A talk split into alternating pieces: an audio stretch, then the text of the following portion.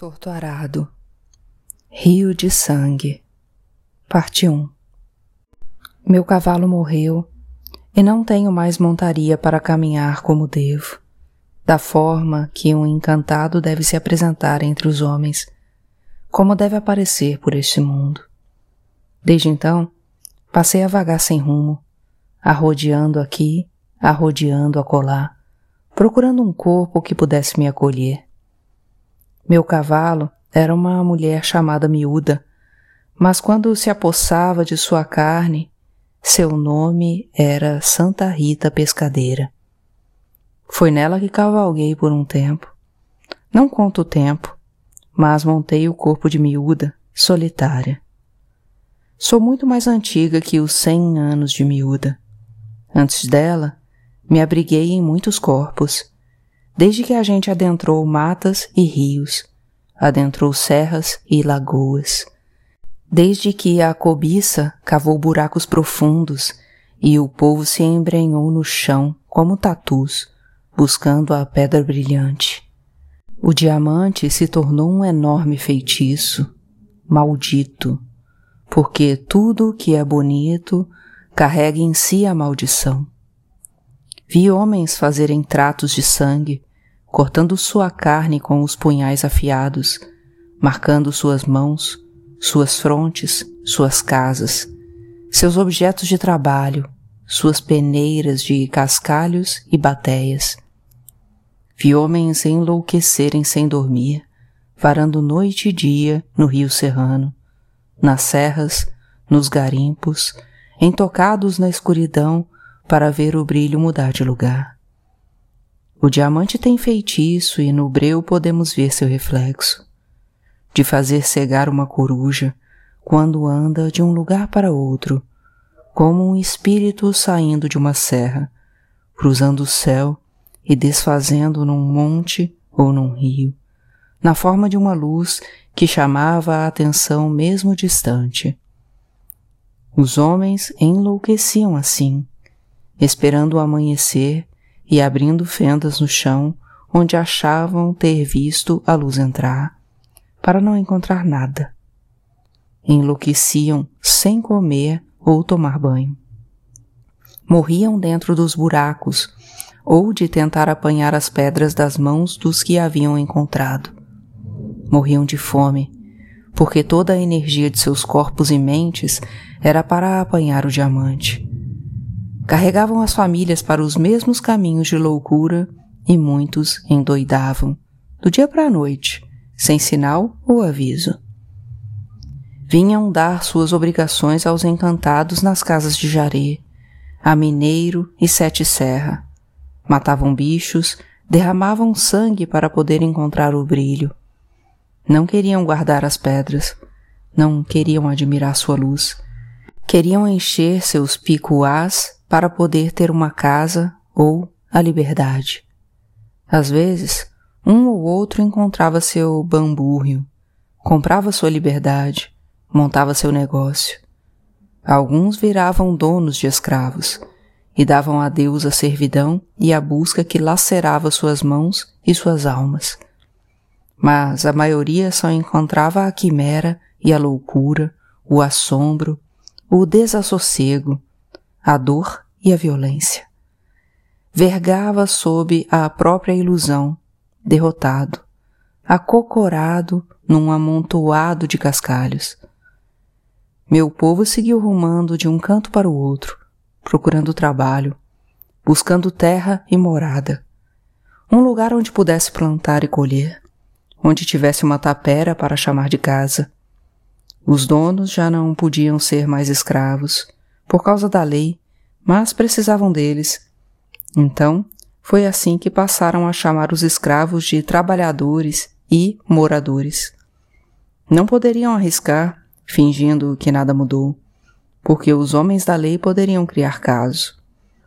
Passaram a lembrar para seus trabalhadores como eram bons, porque davam abrigo aos pretos sem casa, que andavam de terra em terra procurando onde morar. Como eram bons, porque não havia mais chicote para castigar o povo. Como eram bons, por permitirem que plantassem seu próprio arroz e feijão, o quiabo e a abóbora. A batata doce do café da manhã. Mas vocês precisam pagar esse pedaço de chão onde plantam seu sustento, o prato que comem, porque saco vazio não fica em pé. Então, vocês trabalham nas minhas roças e com o tempo que sobrar, cuidam do que é de vocês. Ah, mas não pode construir casa de tijolo, nem colocar telha de cerâmica. Vocês são trabalhadores, não podem ter casa igual a dono. Podem ir embora quando quiserem, mas pensem bem, está difícil morada em outro canto. Me embrenhei entre o povo que os donos da terra chamavam de trabalhador e morador. Era o mesmo povo que me carregou nas costas quando eram escravos das minas, das lavouras de cana, ou apenas os escravos de Nosso Senhor de Bom Jesus. Me acolhia num corpo, acolhia em outro, quando tinha abundância de água nessas terras. Mas o diamante não nos trouxe sorte nem bambúrrio. O diamante trouxe a ilusão, porque, quando instalaram as dragas, os rios foram se enchendo da areia que jorrava das grutas. Os rios foram ficando sujos e rasos. Sem a abastança de água para pescar, já não tinham por que pedir nada a Santa Rita pescadeira. Ah, chegou a luz elétrica e quem pôde comprou sua geladeira. Esses peixes miúdos que restaram por aqui não matam mais a fome de ninguém. Envergonham até quem pesca. Então, ninguém a atinava a aprender as cantigas da encantada. Até ficaram surpresos quando apareci, certa vez. Me olharam e riram como se eu fosse uma assombração. Miúda roçava, mas sua paixão era pescar. Era acordar de madrugada e seguir sozinha para a beira do rio. Levava os filhos, mas quando eles foram embora, Miúda pescou sem eles. Dormia na beira do rio sem medo de onça nem de cobra. Eu era a sua encantada, que domava seu corpo sem assombro, protegia meu cavalo, meu cavalo que dançava atirando a rede no meio da casa do curador Zeca Chapéu Grande. Meu cavalo não usava sapatos, porque seus pés eram as minhas raízes e me firmavam na terra. Seus braços eram minhas nadadeiras e me moviam na água. Montei o meu cavalo por anos, que nem posso contar, mas agora, sem corpo para me apossar, vago pela terra. Parte 2 Quando amanheceu, havia muitas nuvens e o céu era um algodoal espesso e morno. Vagava acima da terra, entre o milharal, acima do rio, sem que fosse possível ver o meu reflexo no espelho d'água. O ar estava pesado e foi ficando difícil me mover, até que, tomada pelo estupor, fiquei completamente imóvel ante o inesperado.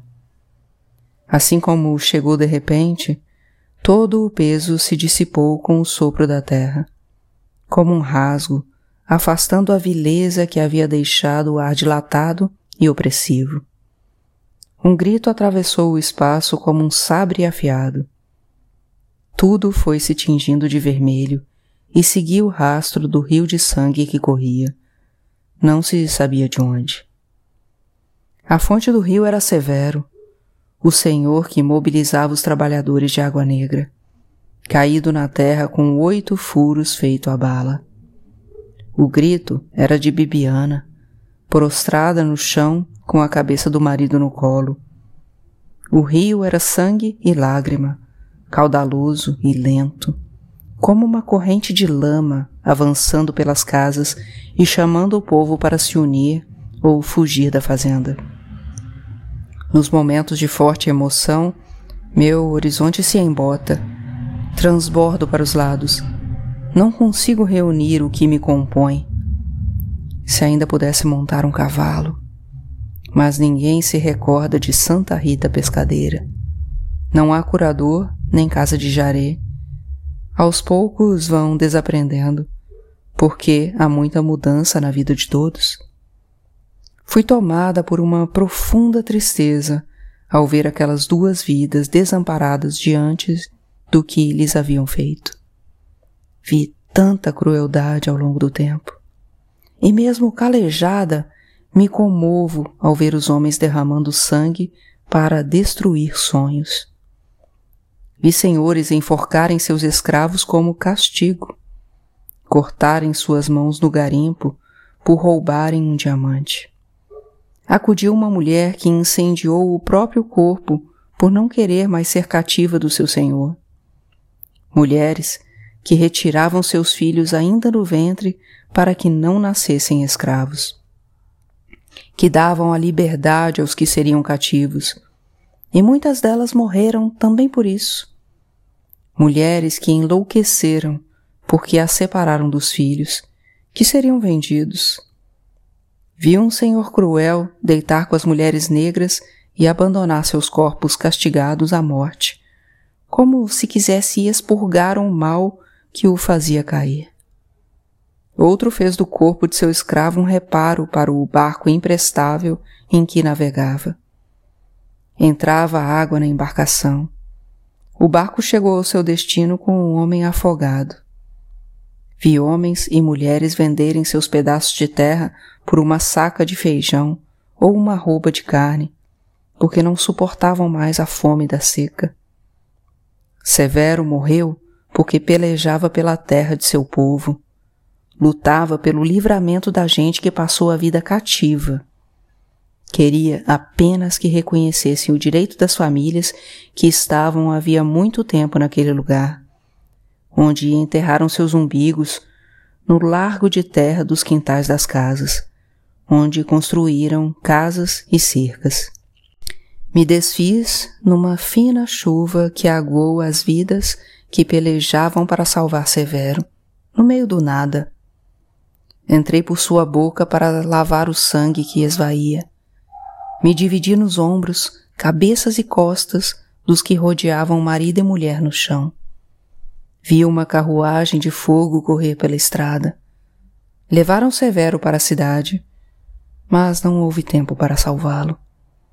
Em Água Negra correu um rio de sangue. Belonísia retirou o lenço da cabeça e abraçou as que choravam, chamando pelo pai e pela mãe. No desespero para salvar Severo, deixaram as crianças se aproximarem e verem o que havia acontecido. Foi Tonha que, num arroubo de proteção, reuniu as meninas e as levou para casa. Salustiana acendeu velas, fez preces para os santos e encantados pediu para que salvassem Severo. Tudo o que restou foi o silêncio. Do céu não se escutava nem chuva, nem vento. Abraçou o neto Inácio com força e pediu que não perdesse a fé. Tudo havia escapado.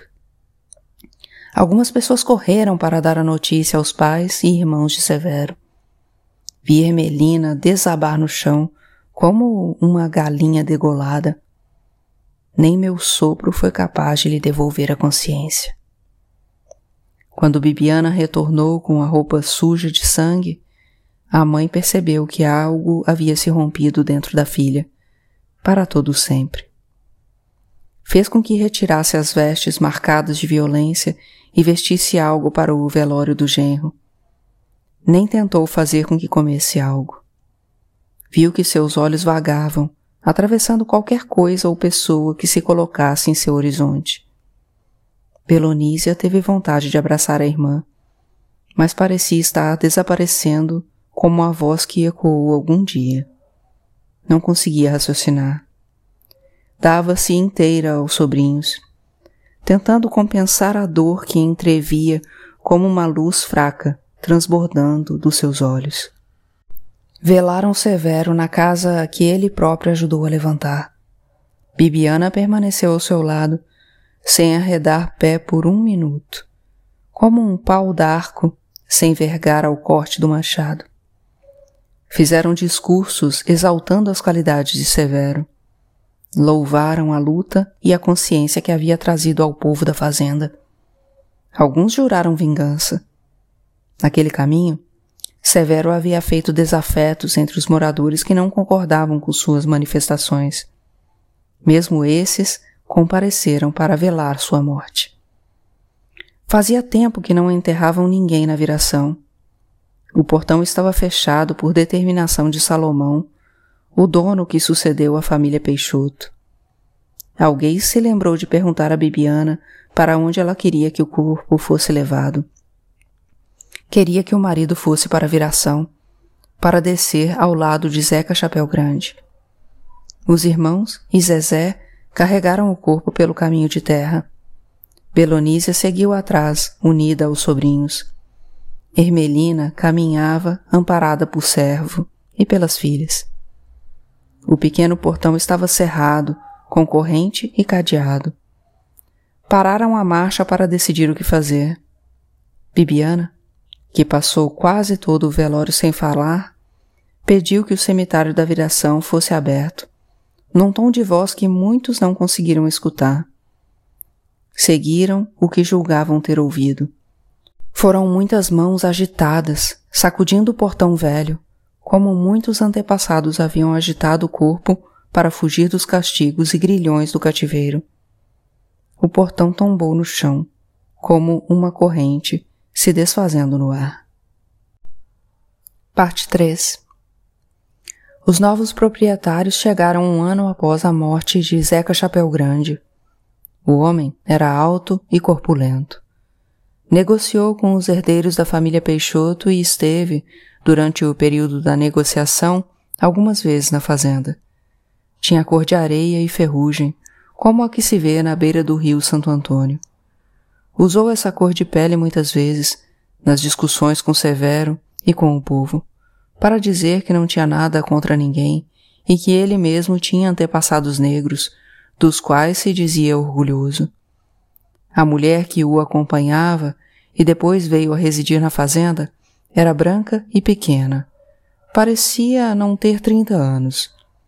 Tinham dois filhos que chegaram muito tempo depois, por breves períodos, porque estudavam na cidade. No começo, andavam para cima e para baixo. O homem tinha os olhos grandes para as coisas que via na fazenda, e a mulher conseguia fingir interesse. Era atabalhoada, entrava nos lugares sem saber se poderia entrar, repetia as mesmas frases de espanto, sorria de forma quase discreta do que chamava de ignorância do povo, quando se dispunha a perguntar e obtinha uma resposta diferente do que presumia ser verdadeira.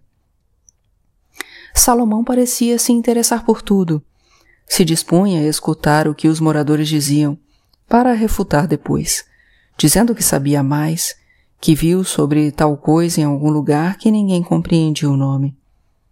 Almoçaram na casa de Firmina numa das visitas à fazenda, enquanto escolhiam o lugar para construir a casa grande. Firmina matou uma galinha para receber os novos donos de Água Negra. Fez um pequeno banquete com abóbora e quiabo, picadinho de palma e arroz. Ela se sentia apenas uma inquilina, embora morasse ali havia mais de quarenta anos. E apesar de o dono estar ali fazia tão pouco tempo, sentia como se devesse favores por estar na terra alheia. Salomão comeu o que lhe serviram, a mulher não tocou na comida. Dizia que tinha uma alimentação especial. Agradeceu por tudo, mas ficou claro que sentia nojo.